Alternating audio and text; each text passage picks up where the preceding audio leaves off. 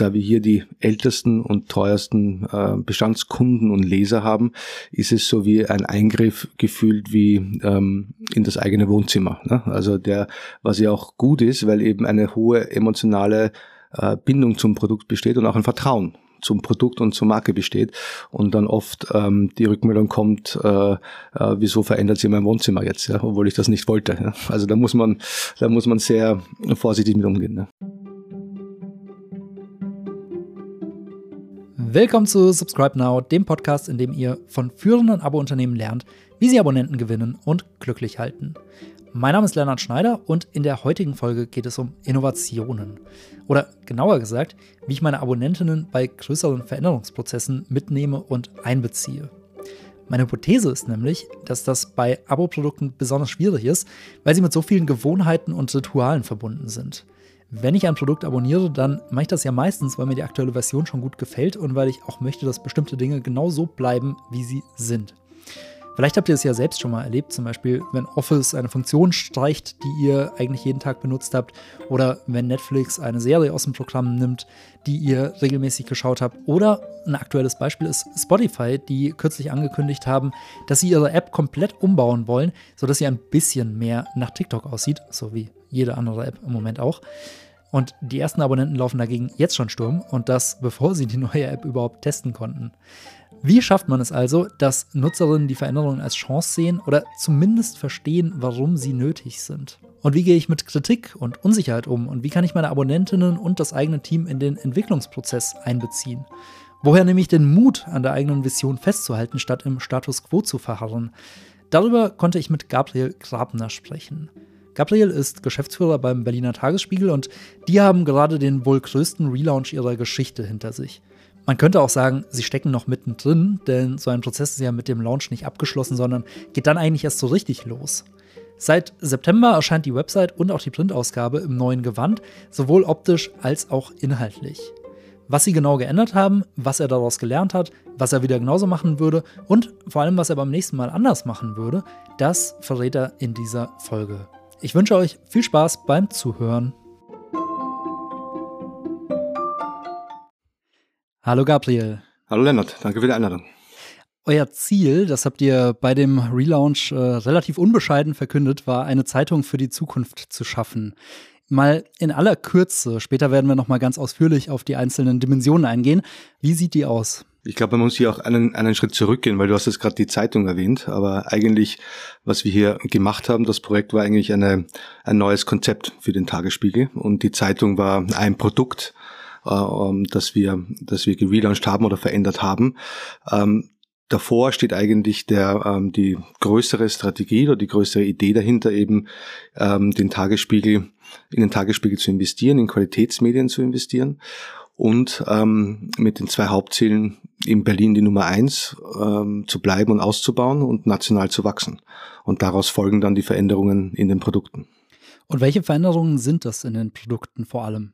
Einerseits, wie ich es erwähnt habe, wir glauben ähm, und zusammen mit unserem Verleger, äh, der uns hier, der uns hier unterstützt und die Möglichkeit gibt, dass wir am Ende wird, ähm, wird die Qualität entscheidend sein und der Inhalt ist der ist Schlüssel des Ganzen. Und deswegen, was wir als erstes gemacht haben, ist eben das inhaltliche Konzept zu erarbeiten und in die, in die Redaktion und in die Inhalte zu investieren.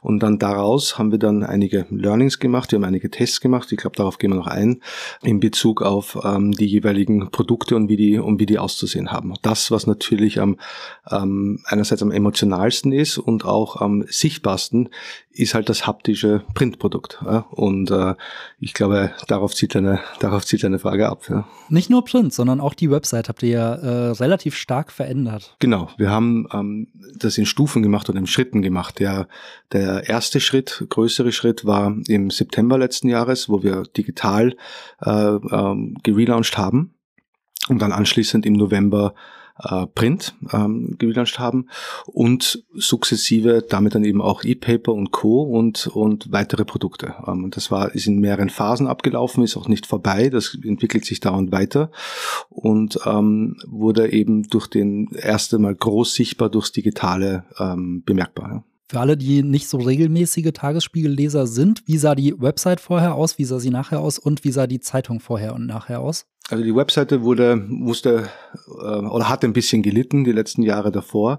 Ähm, äh, aber das optisch, das optisch vielleicht für den Leser, für einen, der unsere Marke nicht so, so gut kennt, was wir auch gemacht haben, ist eine ganz klare Markenstrategie. Also wir setzen den Tagesspiegel als Hauptmarke ins Zentrum und daraus leiten sich dann alle Produkte ab. Ähm, digitale wie Print, wie auch äh, Offline, Events, äh, Reisen, Zusatzgeschäfte etc. Die Marke Tagesspiegel als Kern ist in der Mitte und daraus folgen dann die anderen Produkte.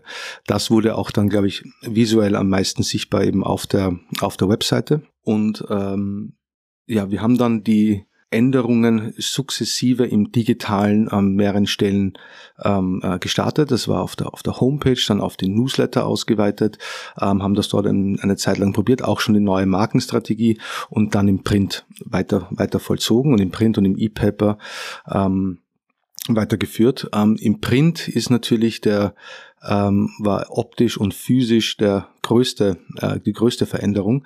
Und ähm, hier sind wir, da es ja auch ein sehr emotionales Produkt ist, also emotionaler als ein Digital-Abo, mhm. ähm, haben wir hier, waren hier natürlich die von unseren Bestandslesern und Abonnenten die größten äh, Rückmeldungen oder die größten Emotionen auch zu erwarten. Ähm, und äh, hier waren die größten Änderungen, dass wir ähm, von einem großen Format auf ein kleineres gegangen ist, auf das, auf das äh, Tabloid-Format, sowie auch inhaltlich ganz klar getrennt haben den nationalen, überregionalen Teil vom, vom Berlin-Teil. Also wir, wir sind jetzt in äh, zwei Büchern erhältlich, die ineinander gesteckt sind, in einem kleineren, handlicheren Format wo wir glauben eben für das ganz klare moderne ähm, Leseerlebnis. Wenn ich es richtig verstehe, äh, steckt dahinter ja auch die Strategie, dass ihr über Berlin hinaus auch als überregionale Qualitätszeitung stärker in Erscheinung treten wollt. Genau, also den Grundstein dazu, wir hatten im äh, Dezember letzten Jahres, also genau vor 30 Jahren, ist das Jubiläum, wo unser Eigentümer und Verleger Dieter von Holzbring den Tagesspiegel übernommen hat mhm. und damals schon so den Anstoß gegeben hat, dass die, der Tagesspiegel äh, wird irgendwann national ja, oder hat auch, kann aus Berlin heraus wachsen. Die Hauptstadt braucht auch eine nationale Zeitung. Und äh, unser Anspruch ist ganz klar, ähm, in Berlin, wo wir schon die Nummer eins sind, hier weiter zu wachsen und national ein deutlich größere und breitere Zielgruppe zu erreichen. Wir haben das aber jetzt schon eben im Digitalen, weil äh, circa ähm, 70 bis 80 Prozent des Traffics kommt schon aus dem nationalen Bereich. Also wir haben schon die Markenkontakte, die Zugriffe, die Leser ähm, äh, national, sowie auch bei den Abos, dass wir, also bei den Digital-Abos, 60 Prozent der Neuabos sind auch schon national. Das heißt, wir haben schon die Anzeichen schon sehr früh erkannt und ziehen es jetzt nur konsequent fort. Trotzdem ist es ja ein mutiger Schritt, quasi eine überregionale Zeitung neu zu gründen, wenn man das so sagen kann. Ich weiß gar nicht, wann das letzte Mal eine neue Zeitung auf den Markt kam. Wo habt ihr da eine Lücke gesehen? Warum habt ihr da noch äh, Potenzial im deutschen Zeitungsmarkt für euch erkannt? Naja, einerseits die, wir haben es erkannt, einerseits durch die Zugriffe und Wachstumsraten der letzten Jahre sowohl in Berlin selbst als auch national. Wir haben gesehen, wir haben hier, wir stoßen hier auf ein Interesse, wir haben hier eine Leserschaft. Ähm, wir können nicht nur im Werbemarkt, sondern auch im Lesermarkt auf beiden Seiten starke Zuwachsraten sehen. Und da war es nur konsequent zu überlegen, ähm, wieso wir das nicht oder wann wir das ausbauen und in welcher Form. Und das, der zweite Teil ist, man muss in ähm, speziell in Berlin, glaube ich, ist auch ein Sonderfall im, im deutschen Medien- oder Tageszeitungsmarkt, weil eben hier ein sehr hoher Konkurrenzdruck ist, ähm, durch, die, äh, durch die Geschichte auch geteilte äh, oder nicht so homogene Leserschaft ähm, und ähm, ein sehr starker ähm, Wandel in den Zu- und Abzug in den, in den Lesern ist. Ähm, und wir glauben, dass wir eben noch Marktanteile äh, in Print wie E-Paper, wie digital in, in äh, Berlin sehen. Ich wollte mit dir unbedingt äh, sprechen über das Thema, wie man äh, sein Produkt neu erfindet, weil ich die Hypothese habe, dass es bei Abo-Produkten viel, viel schwieriger ist als bei anderen Produkten, weil man eben eine bestehende Kundenbasis hat, die eigentlich das alte Produkt ja total mochte und äh, die man mitnehmen muss bei einem Relaunch und weil man es auch nicht irgendwie mal klein ausprobieren kann, sondern weil man sofort sein Produkt neu erfinden muss. Du hast es selbst auch in unserem Vorgespräch mal als eine Operation am offenen Herzen bezeichnet. Habt ihr diese Erfahrung bei eurem Relaunch auch gemacht? Würdest du das so unterschreiben? Ich würde sagen, punktuell ja. Ähm, ich glaube, einmal zurückgeblickt, ähm, es gibt nicht mehr den einen Leser oder die eine Zielgruppe oder den einen Typus, sondern wir ja, sie haben schon längst äh, den äh, A-Zwang, aber auch die Möglichkeit, verschiedene Produkte und verschiedene Angebote für verschiedene Leser aufzubereiten. Also von Newsletter äh, bis Print, bis Digitalabos, ähm, und so weiter. Das heißt, wir müssen uns eh schon an die Lesergewohnheiten äh, anpassen und die Produkte genauer und enger ähm, schneiden. Ja, und wir merken, dass es bei unterschiedlichen Produkten eine unterschiedliche ähm, Emotionalität zum Produkt gibt. Ähm, ähm, also die Veränderungen beim Digitalprodukt oder bei digitaleren Produkten sind weitaus ähm, leichter und ähm, kann man softer ähm, rüberbringen und auch experimentieren. Da ist auch das Experimentieren äh, und Veränderungen testen leichter als jetzt beim physischen Printprodukt. Und hier, ich glaube, das habe ich damit damals ähm, kurz angedeutet, ist natürlich, da wir hier die ältesten und teuersten äh, Bestandskunden und Leser haben, ist es so wie ein Eingriff gefühlt wie ähm, in das eigene Wohnzimmer. Ne? Also der, was ja auch gut ist, weil eben eine hohe emotionale äh, Bindung zum Produkt besteht und auch ein Vertrauen zum Produkt und zur Marke besteht und dann oft ähm, die Rückmeldung kommt, äh, äh, wieso verändert sich mein Wohnzimmer jetzt, ja, obwohl ich das nicht wollte. Ja. Also da muss man, da muss man sehr vorsichtig mit umgehen. Ne. Das spiegelt sich auch in euren FAQs, in, ihren, in euren häufig gestellten Fragen wieder. Ich fand das ganz lustig zu lesen. Ähm, manche der Fragen der Leser waren offensichtlich, wird die Schrift jetzt kleiner bei der Veränderung des Formats? Wo finde ich die Meinungsseite? Wo ist die Seite 3? Und meine zwei Lieblingsfragen, ist die Zeitung jetzt noch recycelbar? Und wir haben die Zeitung gerne gemeinsam gelesen zu Hause, mein Mann und ich. Können wir das in Zukunft auch noch? Also da sieht man mal, wie kleinteilig das ist. Wie habt ihr die Leser mitgenommen?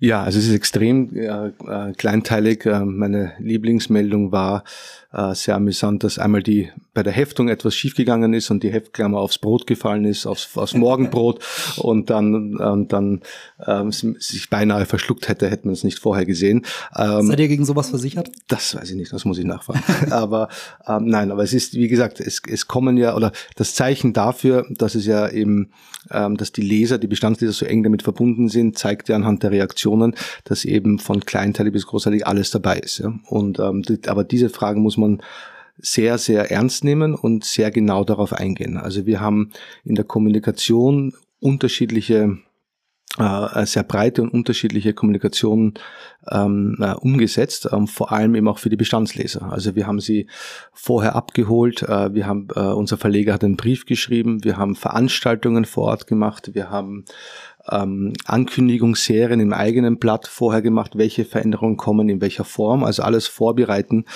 äh, Vorbereitungen auf diese auf diese Veränderung. Und im Nachhinein, und ich glaube, das ist noch wichtiger, im Nachhinein ein ganz strukturiertes Sammeln und Bewerten der Rückmeldungen. Also das ist bis heute, also weiterhin, und es wird auch noch länger, länger so bleiben, ähm, schauen wir ganz genau darauf, was die Leser ähm, stört oder welche Anmerkungen sie haben oder welche Wünsche sie haben.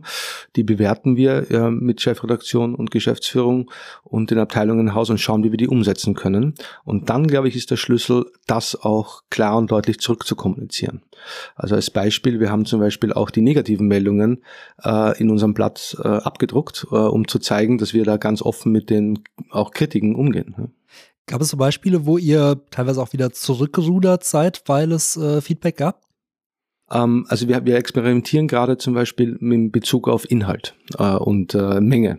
Mhm. Ähm, wir sind ja sehr umfangreich ähm, gestartet ähm, mit äh, 80 Seiten und ähm, es gab einige Rückmeldungen in Bezug auf die Inhalte, dass es teilweise äh, äh, zu viel ist. Ähm, und ähm, wir jetzt gerade experimentieren und schauen, wo macht vielleicht eine bessere Dosierung Sinn.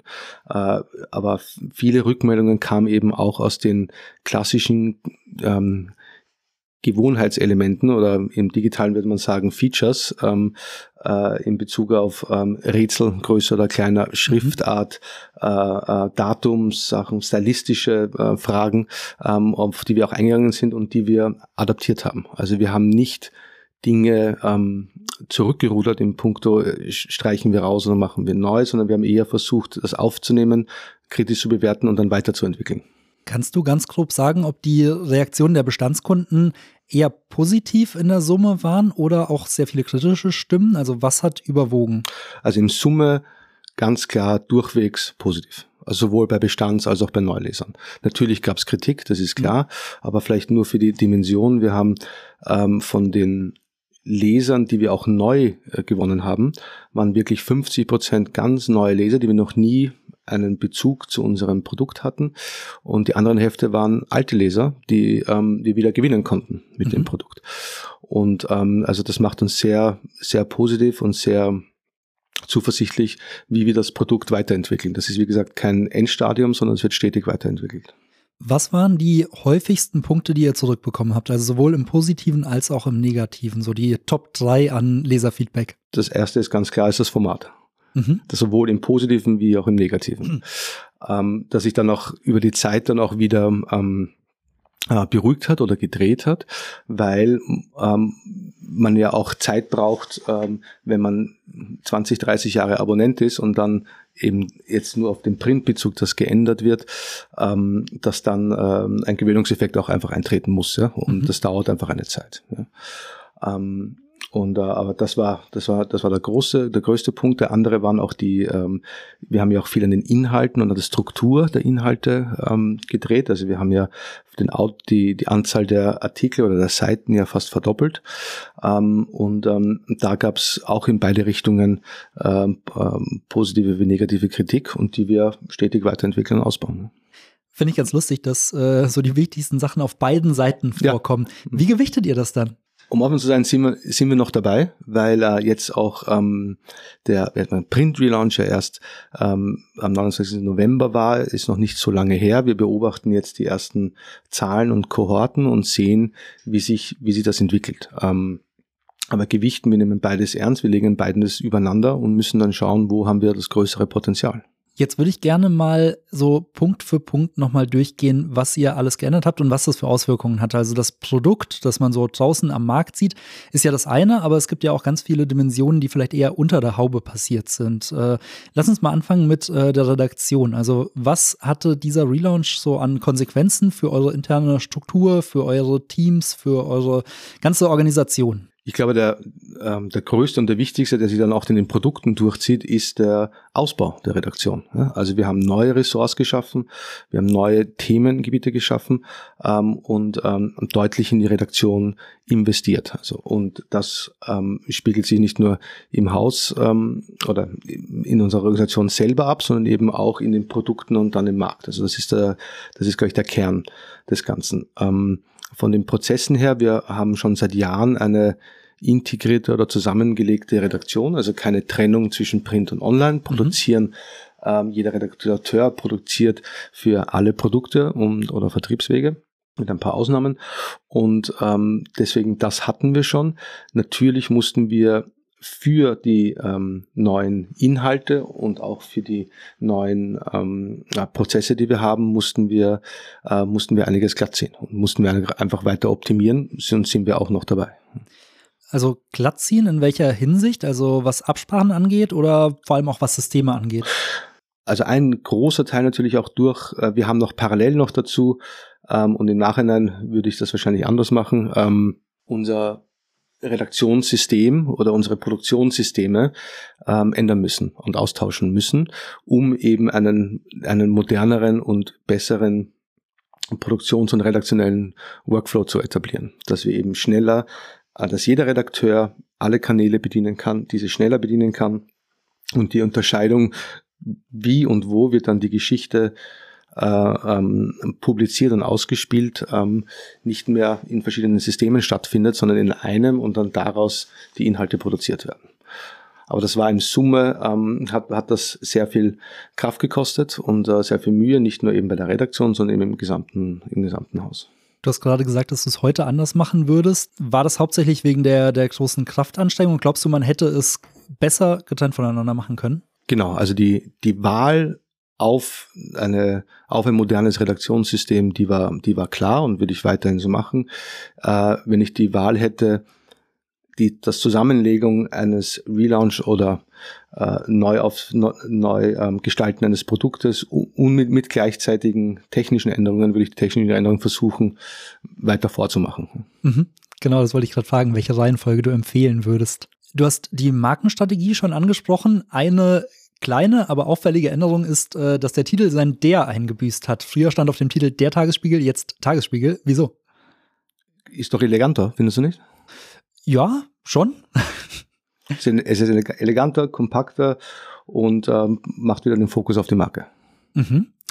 Und äh, du hast ja auch von der Dachmarkenstrategie gesprochen. Würdest du uns da noch mal ein bisschen mehr Einblick geben? Gerne. Also wir wir haben ja mehrere ähm, Erlös- und äh, Vertriebskanäle, äh, natürlich allen voran den Anzeigenmarkt und den, und den Vertriebs äh, Markt, darunter eben diverse Produkte, also von Newslettern ähm, bis eben Printprodukten und E-Paper-Produkten etc. Ähm, wir haben ja neben den unseren B2C-Produkten ähm, wie ähm, Tagesspiegel oder den unseren erfolgreichen Newsletter in Berlin, den Checkpoint von Lorenz Marold oder unsere zwölf Bezirks-Newsletter, haben wir auch noch dazu ähm, wahrscheinlich einer der größten äh, Newsletter für den Fachbereich in, äh, in Deutschland. Das sind die, sind die Backgrounds, die Tagesspiegel-Backgrounds, die eben für ein B2B-Publikum ähm, ähm, adressieren zu einem sehr hohen und deutlich höheren Abopreis pro Monat, aber eben eine andere Zielgruppe adressieren. Parallel dazu haben wir, wie auch viele andere Verlage, ähm, die klassischen eben erweiterten Produktfelder oder, oder wie man es in unserer Branche so schön sagt, die Umbrella-Strategie, dass wir eben neben, äh, neben dem Reisegeschäft, äh, Lesergeschäft, ähm, E-Commerce ähm, eben auch den großen Veranstaltungsteil haben. Und die Idee dahinter ist eben, dass das wir glauben, die Investition in die Hauptmarke hat die Strahlkraft auf, auf alle Produkte und Submarken. Bei der Technik hast du gerade gesagt, äh, das würdest du nicht mehr gleichzeitig machen. Ähm, bei der Anpassung der Markenstrategie für alle Titel würdest du das weiterhin äh, so machen? Auf jeden Fall. Wieso?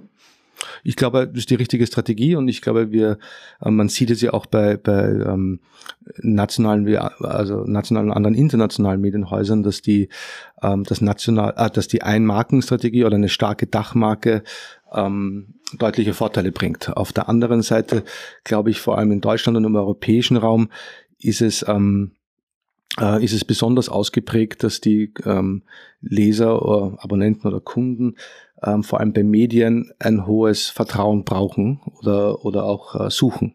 Mhm. Ich glaube, im angelsächsischen Raum ist das, ist das anders. Man sieht ja, die, dass viele Einzelpersonen oder oder gestartete Kleinmedien sehr schnell sich eine eigene Marke aufbauen können. Äh, das ist im, im deutschsprachigen oder europäischen Raum deutlich schwieriger. Da macht es, äh, ist es deutlich einfacher, mit einer starken Marke aufzutreten. Da spielt Tradition wahrscheinlich auch eine ganz große Rolle. Glaube ich auch, ja. Eine große Änderung ist natürlich, dass ihr jetzt überregional seid. Dadurch geht ja schon eine Änderung der Zielgruppe einher, indem ihr einfach rein regional schon mal einen viel größeren Fokus habt. Habt ihr eure Zielgruppe ansonsten noch verändert dadurch oder neue Zielgruppen, die ihr ins Auge gefasst habt mit dem Relaunch?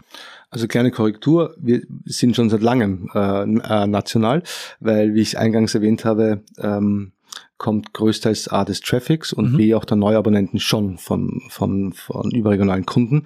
Und ähm, die Idee dahinter war eben, das auszubauen und diese Chance zu nutzen und weiter auszubauen. Und da haben wir uns überlegt, mit welchen Bereichen ähm, können wir diese Zielgruppe A noch erreichen und welche Produkte brauchen die dafür oder wünschen sie sich. Da sind wir dann sehr eng in die Abstimmung gegangen, eben auf den Bezug auf, welche bestehenden Ressorts müssen wir noch investieren, also vor allem Politik oder Internationales, sowie äh, welche müssen wir vielleicht neu schaffen, ja, wie zum Beispiel Gesellschaft oder Verbraucher und Co.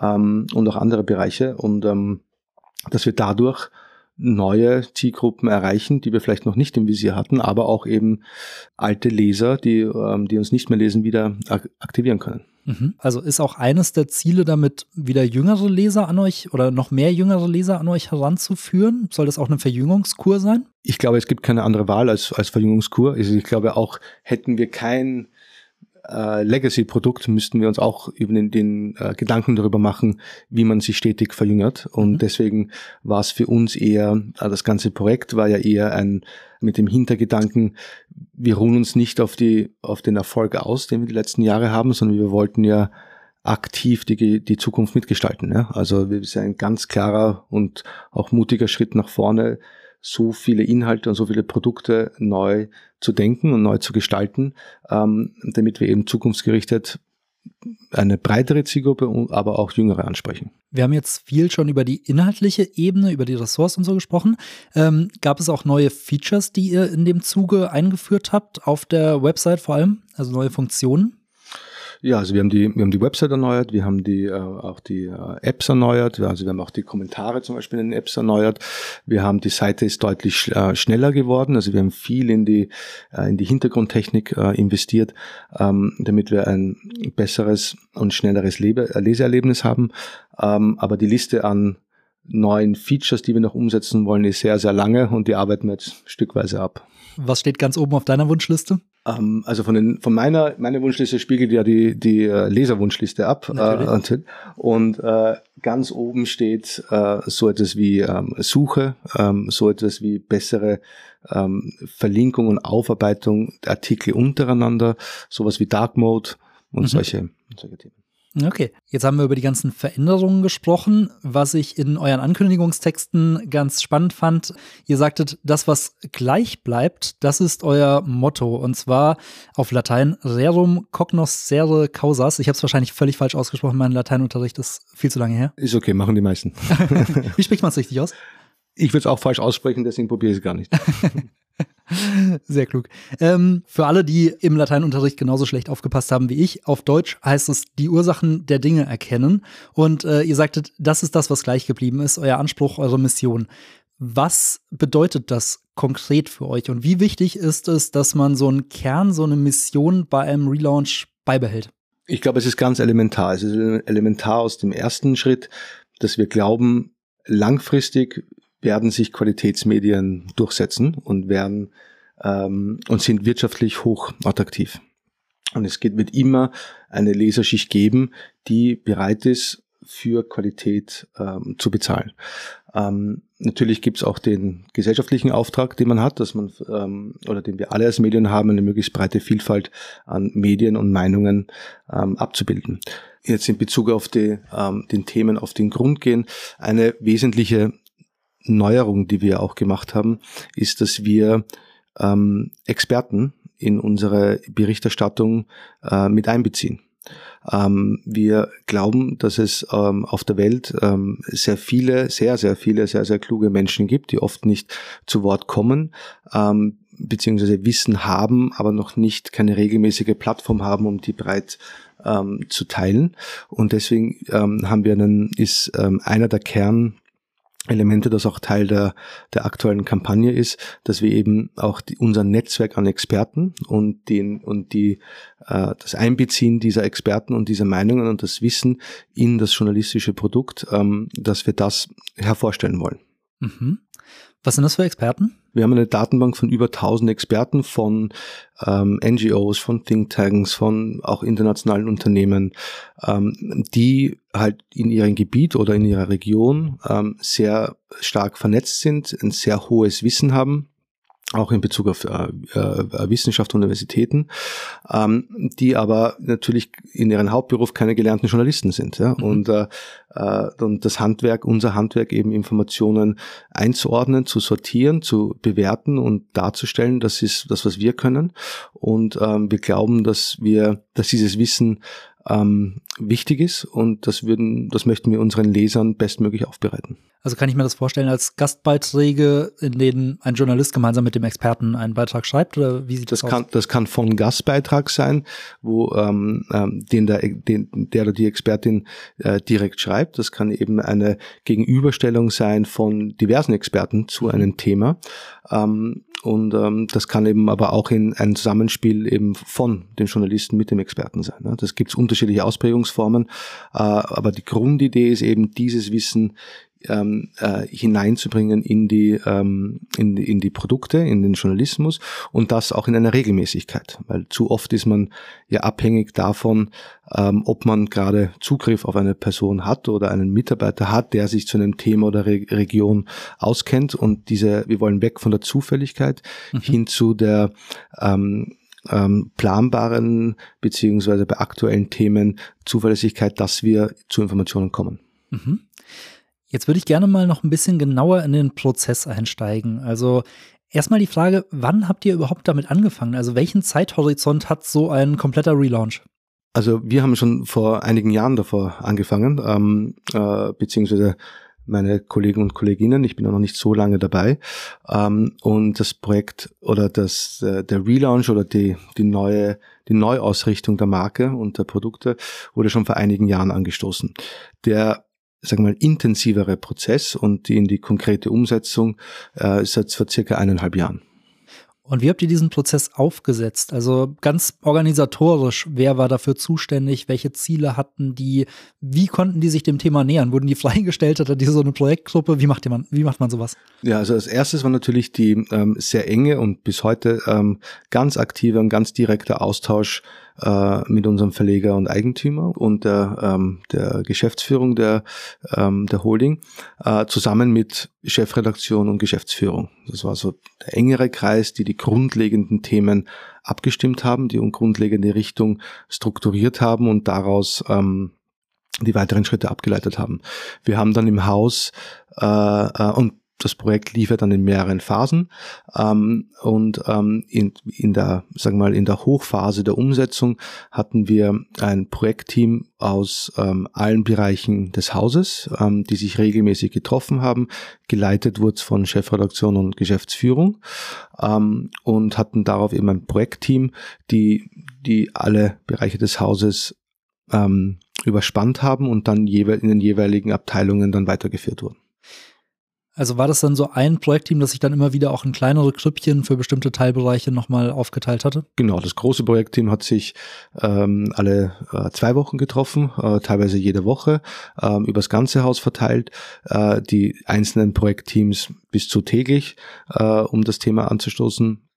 Wir hatten einige Mitarbeiter, die dezidiert nur auf diesem Thema ähm, äh, tätig waren und ähm, andere äh, oder eigentlich der Großteils musste halt die oder ist die Transformation ähm, hat diese Transformation begleitet, ja? ähm, weil äh, wie wir anfangs besprochen haben, ist es ja die Auswirkungen trifft ja das ganze Haus und alle Abteilungen und alle mussten dann an, an einen Strang ziehen und äh, wir mussten da alle gemeinsam äh, diesen diesen Change bewältigen.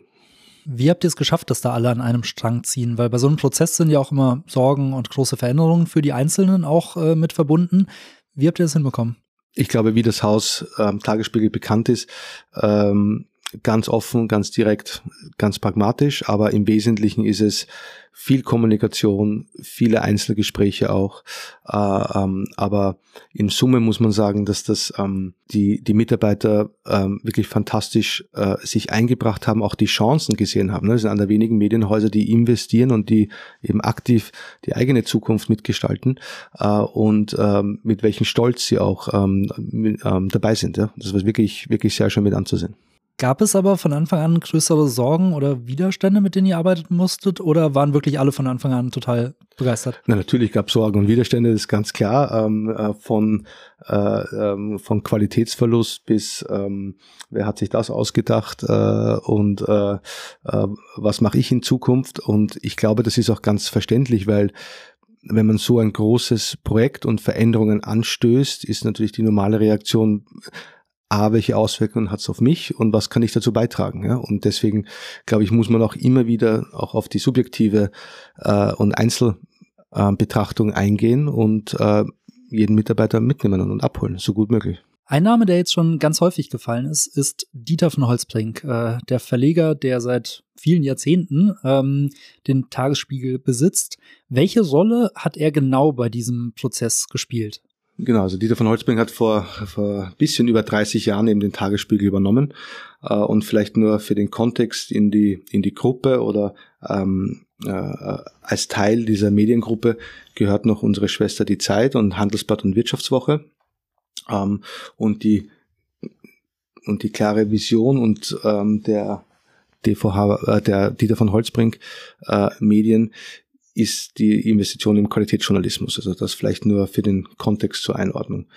Ähm, und äh, wir haben das Glück, dass Dieter von Holzbrink ein sehr progressiv, äh, progressiver Medienmacher ist und ähm, Verleger ist und der uns immer wieder ermutigt hat, ähm, nicht zu zaghaft und ähm, ruhig breiter und längerfristig und innovativer zu denken und dass wir nicht und dass wir äh, gemeinsam mit ihm äh, und, äh, und der Geschäftsführung einen, ähm, dass hier keine Grenzen gesetzt sind, wie, wie wir das Produkt weiterentwickeln können. Und er hat einen ganz maßgeblichen Teil ähm, äh, beigetragen und uns natürlich unterstützt auf allen Ebenen. Äh, und ähm, wir haben gemeinsam mit ihm ähm, dieses Produkt entwickelt. Die Herausforderung hat ja wahrscheinlich jeder. Jeder hat irgendwelche Chefs, irgendwelche Eigentümer, denen man Rechenschaft ablegen muss. Wie bezieht man so jemanden in so einen Relaunch ein?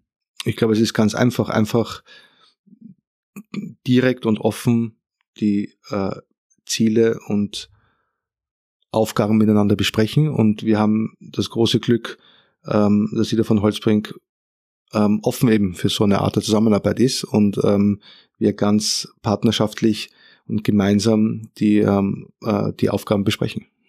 Das heißt, ihr habt ihm dann auch regelmäßig neue Entwürfe, neue Ideen gezeigt. Er hat gesagt, gefällt mir, gefällt mir nicht. Das war ein, genau, das war ein, ein, ein dauerndes Ping-Pong und ähm, Ideen austauschen äh, von Entwurf, Design bis äh, inhaltliche ähm, äh, Ausbau und Richtungen und Ideen ähm, also von ganz kleinen Elementen bis hin zu der, bis hin zu der großen Strategie, ähm, äh, gab es sehr viele Termine äh, und äh, Konferenzen und äh, ein ganz direkter und, und auf Augenhöhe Austausch zu diesen Fragen. Musstet ihr eher ihn überzeugen von manchen Sachen oder er eher euch? Ich glaube, wenn wir ehrlich sind, ähm, eher er uns. Er kam da mit einigen oder mit vielen äh, wie schon erwähnt, progressiveren oder mutigeren Ideen, ähm, als wir es vielleicht getraut hätten ähm, äh, zu fragen. Am Ende trägt er ja auch das finanzielle, das wirtschaftliche Risiko der ganzen Investition. Welche Rolle haben denn die ganzen Zahlen dabei gespielt? Wie viele Businesspläne habt ihr gemacht? Äh, wie konntet ihr ihn davon überzeugen, dass äh, er da am Ende nicht äh, ruiniert rausgehen wird?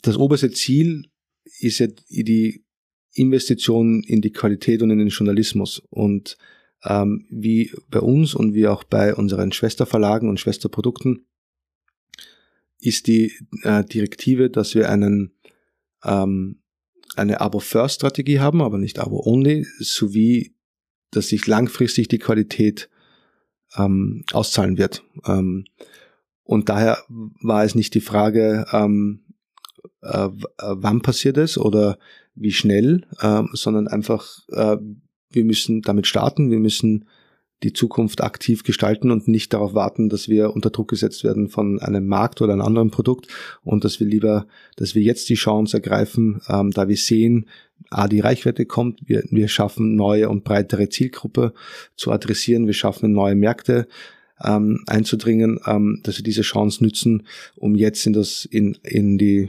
in das Haus Tagesspiegel und alle Produkte zu investieren. Mhm. Wie habt ihr in diesem Prozess dann die Ideen entwickelt? Also wie seid ihr in die Ideenfindung gegangen? Das ist relativ komplex zu beantworten, weil ähm, wir da wir sehr viel verändert haben. Mhm. Das spiegelt sich ja auch dann in der, ähm, in der Frage der Kampagne wieder, ähm, was man eigentlich kommuniziert. Ähm, weil wir, wir sind ja das Thema Inhalt, Journalismus, Ausbau, Marke, auch Vertriebsformen äh, angegangen. Ähm, und die Frage ist, was, was stellt man dann in den, in den, in den, äh, in den Vordergrund? Ähm, die Ideenfindungen gab es auf mehreren Ebenen. Die gab es einerseits eben auf der Ebene ähm, der redaktionellen äh, Ebene, ähm, äh, und der inhaltlichen Ebene, da konnten wir viel auch durch Lesergespräche, durch Befragung, Umfragung ähm, herausfinden, Bestands- und Neuleser. Wir konnten auch in den digitalen Produkten, im, äh, Produkten immer wieder ähm, kleinere Elemente testen. Wir haben ja auch vor dem Launch ähm, schon einige Formate, wie zum Beispiel die Experten oder Interviewformate oder äh, neue Ressorts, die wir gemacht haben, auch schon digital, digital probiert und getestet und so das schrittweise ähm, ausgebaut. Aber so die grundlegenden großen Änderungen, die wurden halt von einem kleineren Kreis entschieden, ähm, weil auch hier fragt man zu viele, hat man zu viele Meinungen und irgendwann muss man einfach eine Entscheidung treffen. Wie geht man mit diesen vielen Meinungen um? Also es gibt natürlich einerseits die internen Meinungen, dann habt ihr nochmal Lesergespräche geführt, habt dann noch ganz viele Lesermeinungen. Wie priorisiert ihr diese Meinungen? dass wir, sie, dass wir sie gemeinsam bewerten und einschätzen und dann priorisieren gegen, ähm, wie diese mit unseren Zielen übereinstimmen oder ähm, dagegen arbeiten. Ähm, also ähm, schaffen wir damit mehr Qualität oder weniger? Ähm, ist es eine schaffen wir damit eine höhere Mediennutzung oder weniger? Ähm, erreichen wir dann eine neue Zielgruppe oder weniger? Und so versuchen wir uns heranzutasten, das zu testen, was möglich ist. Und, und einiges davon ist, ist auch Bauchgefühl, muss man auch offen sagen. Mhm. Stichwort Zielsetzung. Mit welchem Auftrag habt ihr die Teams losgeschickt? bringt sie Produkte live also, oder, oder schafft sie den Relaunch. Ja, im Wesentlichen war es das, dass wir gesagt haben, wir müssen diesen Relaunch jetzt äh, hinkriegen ähm, am Ende, aber die Ziele davor äh, oder die, die, die grundlegenden Ziele, ähm, äh, die, die sind gleich und bleiben gleich, sind eben Nummer eins in Berlin ausbauen und national wachsen. Aber habt ihr eher dann das grobe Ziel definiert oder habt ihr schon bestimmte Leitplanken gesetzt, bestimmte Stoßrichtungen vorgegeben oder habt ihr gesagt, geht da mal komplett frei ran, macht das, was ihr für das Beste und Richtige für das Produkt haltet? Na, also die, wir haben das dann eben am Weg verfeinert ähm, und äh, wir haben dann ähm, zusammen mit den Teams und den jeweiligen Bereichen geschaut, was macht Sinn, was macht wirtschaftlich Sinn, wo müssen wir, wo wissen wir noch vielleicht zu wenig oder können wir nichts wissen und müssen das ausprobieren. Ähm, am Ende ähm, äh, sind wir, haben wir hier ein Abo ähm, oder ein Abo-Produkt und was ist die härteste Kennzahl, ist die wiederkehrenden oder dauerhaften Kundenbeziehungen und Leser. Äh, und wir sind jetzt mittendrin äh, in der ersten Analyse dieser, dieser Zahlen, äh, der ersten Wandler, äh, die, äh, die ersten großen Kohorten und Feedbacks, die wir auch von den Kunden kriegen. Und jetzt müssen wir in den nächsten Monaten und Jahren schauen, wie wir es weiterentwickeln. Was sind die Zahlen, auf die du da am stärksten achtest? Hier müssen wir immer beide Seiten im Auge behalten. Das eine ist das Bestandsgeschäft äh, und unsere ak aktiven Abonnenten und Langzeitabonnenten und wo wir Potenziale sehen in der Neugewinnung. Und diese Bereiche legen wir immer nebeneinander und betrachten das genau und schauen uns in beiden Welten äh, oder, in beiden, oder schauen uns in beiden Dimensionen vor allem das Thema Nutzung an, Nutzung auch äh, nach Art der Nutzung und nach Produkt sowie auch nach Region, äh, sowohl auf der lokalen Berlin-Ebene wie auf der überregionalen Ebene. Gibt es da Produkte oder Regionen, die deutlich outperformen, die dich überraschen in ihrer Resonanz auf den Relaunch? Was, was uns also überraschen nicht. Wir haben, ich hätte äh, nicht gedacht, dass es so stark ist. Wir haben weiterhin ein sehr starkes Interesse ähm, äh, am EPP-Paper-Produkt mhm. und das mit den ersten Anzeichen auch bei jüngeren Lesern und Leserinnen. Ähm, und ich glaube, ähm, und das war so ein bisschen eine Wette davor, weil ähm, wir eben dieses Produkt, dieses digitale Produkt, das aber eigentlich von einem Printprodukt abgeleitet ist, aber im Wesentlichen im Kern ist es ja ein abgeschlossenes Medienerlebnis, ein abgeschlossenes Medienprodukt und ähm, das, ähm, das findet auch Zuspruch bei auch, auch, auch Jüngeren und das, das freut uns sehr. Das ist auch ein Thema, was sehr viel in dem Gespräch mit Johannes Hauner von der Süddeutschen durchkam, dass dieses abgeschlossene, dieses was durcharbeiten, fertig sein mit irgendwas, dass das wohl ein großer Motivator für viele Kunden ist. Auf jeden Fall Motivator, aber auch so, ich glaube auch Erwartungshaltung im Punkto ähm, der Wunsch nach Relevanz und Einordnung. Ähm, mhm. Das ist äh, bisschen schwieriger am Mobiltelefon oder am Desktop ähm, auf den ähm, rein digitalen Produkten. Ähm, und es ist in einem E-Paper, in dem Format und in dem äh, Umfang, wie es, wie es äh, gestaltet ist, ähm, ermöglicht es es oft eine leichtere Führung ähm, zu den Themen. Mhm. Jetzt würde ich gerne nochmal auf die Launch-Kampagne zu sprechen kommen. Mein Eindruck war, dass ihr das sehr, sehr intensiv kommuniziert habt, äh, dass ihr auf allen möglichen Kanälen viel erklärt habt, äh, auf euren eigenen Websites, in, den, äh, in der Zeitung. Dann gab es diesen Brief des Verlegers, von dem du vorhin schon mal gesprochen hast. Wie seid ihr an diese Kommunikation, an diese Kampagne rangegangen? Relativ klar am Anfang war, dass wir es ähm, ähm, unterschiedliche Kommunikation für ähm, unterschiedliche Bereiche brauchen. Der eine ist für die Bestandsleser, die haben wir schon angesprochen, äh, dass die ähm, äh, direkt angesprochen auch werden können, äh, weil wir die Namen und Adressen haben oder weil sie das Produkt täglich in der Hand haben und wir auch da andere Formen und Möglichkeiten haben, an so einen Erneuerung heranzuführen. Also es war die eine Säule war unser unsere Bestandsleser. Die andere äh, war dann einerseits in Berlin, in unserem Haupt- und Kernmarkt. Und die dritte war dann national. Nur wie, wie schon erwähnt, haben wir so viel geändert an dem Produkt und so viel Neues gebracht. Da war oft die Frage, ähm, was stellen wir eigentlich im Vordergrund? Oder wie viel davon wollen wir eigentlich erzählen? Und dann war vielleicht oft ein, ein, ein bisschen ein Wetten auf, ähm, wer ist lauter, wer bringt vielleicht sein Thema unter oder, oder wer hat einen, eine größere Vorliebe für das eine oder andere. Aber im Wesentlichen haben wir uns dann entschieden, wir müssen äh, ganz klar ähm, so reduziert wie möglich, aber auch so klar wie möglich mit einem klaren USP und einer klaren Message in dieser ersten Phase kommunizieren. Und ähm, das haben wir, das haben wir gemacht mit ähm, aus der Welt, aus der Weltstadt oder von Neukölln bis New York oder ähm, Deutschland hat eine neue Zeitung, Berlin auch und haben einfach klassisch die Produkte und die Inhalte im Vordergrund gestellt. Mhm. In der zweiten Phase, ähm, die jetzt gerade läuft, ähm, stellen wir eben gehen wir auf die äh, vertiefenden Inhalte wie die Experten ein. Wir stellen die Experten in den Vordergrund äh, und wie die die Zeitung äh, bereichern.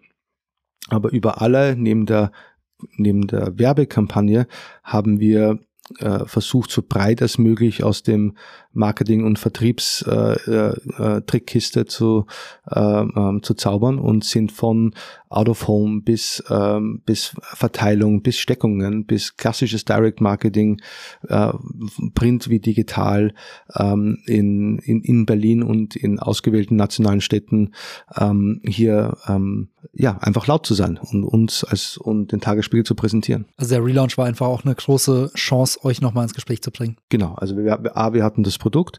Und wenn man schon so einen Relaunch macht, dann glaube ich, muss man laut sein, äh, wenn man wenn man so viel verändert äh, und äh, man muss es aber auch die Message klar sein und reduziert sein ähm, und dann vielleicht am Weg anpassen, aber ähm, dass man hier eine, eine stringente Kommunikation hat. War euch von Anfang an klar, dass ihr so einen großen Aufschlag macht oder gab es auch mal eine Überlegung, das so ein bisschen softer zu launchen, um vielleicht erstmal Erfahrungen zu sammeln, Risiko zu minimieren oder ähnliches? Nein, es war ganz klar von Anfang an, dass wenn wir launchen, dass es dann begleitet werden muss von einer großen Kampagne, wo wir noch überlegen und testen ist, inwieweit wir das jetzt ähm, A weiterführen in Berlin und B ähm, in anderen Städten in Deutschland, wo wir jetzt großen und vermehrten Zuspruch finden, ähm, das eventuell dort in einer abgeänderten Form weiterführen. Wie testet ihr das? Also macht ihr regelmäßig Umfragen, um herauszufinden, weiß es jetzt jeder, kennt euch jeder? Also die, die, die, die, die beste Umfrage, die man machen kann, ist, wenn's der, wenn der Leser das Produkt benutzt äh, und das sind die Zahlen, die wir uns anschauen. Mhm. Also wo sind die Leser, was benutzen sie, was lesen sie und entscheiden dann, äh, wie wir dann diesen Markt ähm, adressieren. Du hast gerade gesagt, dass ihr euch in Phase 2 befindet. Ähm, was ist Phase 3 und äh, wann würdest du sagen, tretet ihr in die ein? In Phase 3 ist, ist dann die, der Ausbau der ähm, in Berlin und national. Ähm, und ähm, wann dieser Zeitpunkt ist, also der, sagen wir mal, äh, wir befinden, wir, wir, wir hören ja nicht auf mit Vertrieb und Marketing, aber wann wir einen größeren Push wieder machen, ähm, wird einerseits zeigen, welche Kanäle und welche Mechaniken haben wo auch gut funktioniert. Äh, also von, von Social Media bis ähm, ähm, Direct Mailing, physischen Brief im Briefkasten und werden dann sehen, welche Techniken wenden wir an und wo haben, sehen wir die größten Chancen der, der Zielgruppe? Jetzt mal so als kleines Zwischenfazit aus eurem Relaunch-Prozess. Was wären so, ich sag mal, drei Do's und Don'ts, die du unseren Hörerinnen oder Hörern ans Herz legen würdest? Ich glaube, man kann, man darf nicht unterschätzen, was für ein, am Ende, was für ein Aufwand es ist ähm, und ähm, wie viel, wie viel, wie viel, wie viel Kraft das kostet ähm, und dass man hier möglichst viele, wenn nicht alle Mitarbeiter dazu braucht, um sowas, sowas zu bewältigen. Ähm, und im, von dem her, das funktioniert nur als Team, es funktioniert als Gesamtes und daher würde, würde ich wahrscheinlich noch mehr versuchen, noch mehr zu kommunizieren, noch mehr abzuholen, vielleicht an einer anderen Stelle noch klarer zu sein, um eben ähm, alle auf das eine Ziel und die und die und die Phasen einzusteuern. Mhm. Dann würde ich jetzt zu meinen drei Schlussfragen kommen. Wie du weißt, stelle ich am Ende immer drei Fragen, die jeder Gast bekommt. Ähm, die erste davon ist, auf welches Abo möchtest du ganz persönlich, abgesehen von eurem eigenen, nicht mehr verzichten? das eine, das Medienabo äh, oder aus der Branche wäre es für mich der Economist. Mhm. Ähm, und zwar rein aus den, auch aus den, aus den Inhalten, weil man dort äh, Themen und Geschichten liest, die man sonst eigentlich nicht liest und äh, immer wieder einen so schönen Überraschungseffekt haben ähm, und gut aufbereitet sind, dass, dass ich eigentlich darauf nicht, nicht verzichten möchte. Mhm. Aber vielleicht ein anderes, ähm, äh, weil ich äh, äh, darüber gestolpert bin beim Nachdenken, äh, ist das Thema eigentlich was ganz Klassisches oder Altmodisches, ähm, so ein verstecktes Abo, der mein Versicherungsagent oder Makler mhm. äh, den man ja indirekt bezahlt über die jährlichen Prämien. Aber ich finde das Thema, jeder hat Versicherungen in irgendeiner Form und das Thema ewigen Preiskampf nach unten, die günstigste Versicherung zu holen, äh, ist, äh, dann hört der Spaß auf, wenn man einmal einen Fall hat und dann in einer Warteschleife landen muss. Und äh, wenn man den Service hat durch Prämien und indirekt Abo damit, die jährlichen Prämien, ähm, und sich an jemanden das Thema übergeben kann, das ist etwas, auf was ich nicht verzichten möchte.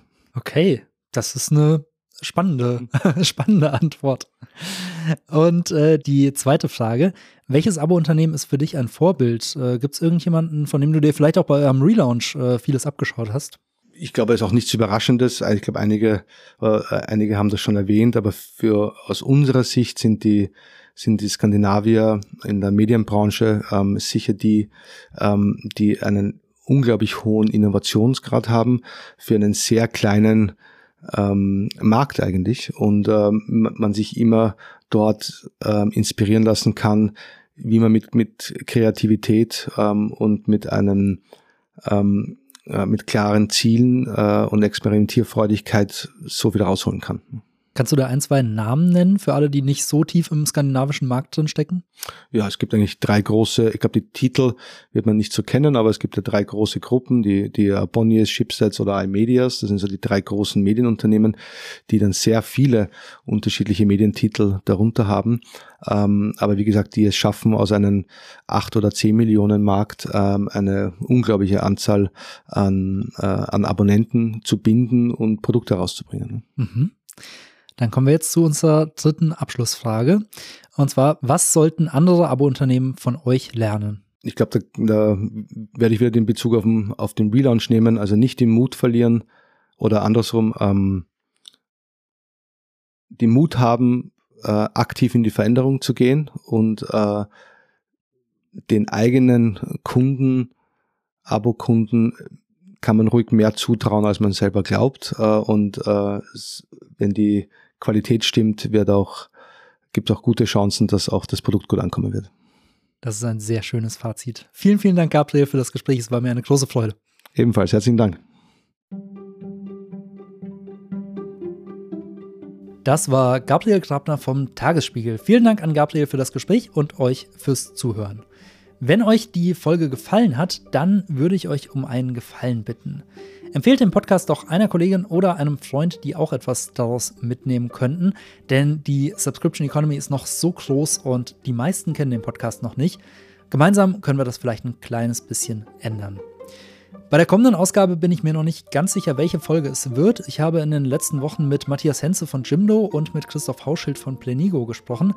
Beide Gespräche waren super interessant und ich kann mich noch gar nicht entscheiden, welche ich zuerst veröffentlichen will. Ihr erfahrt es dann am 3. Mai. Bis dahin, euer Lennart.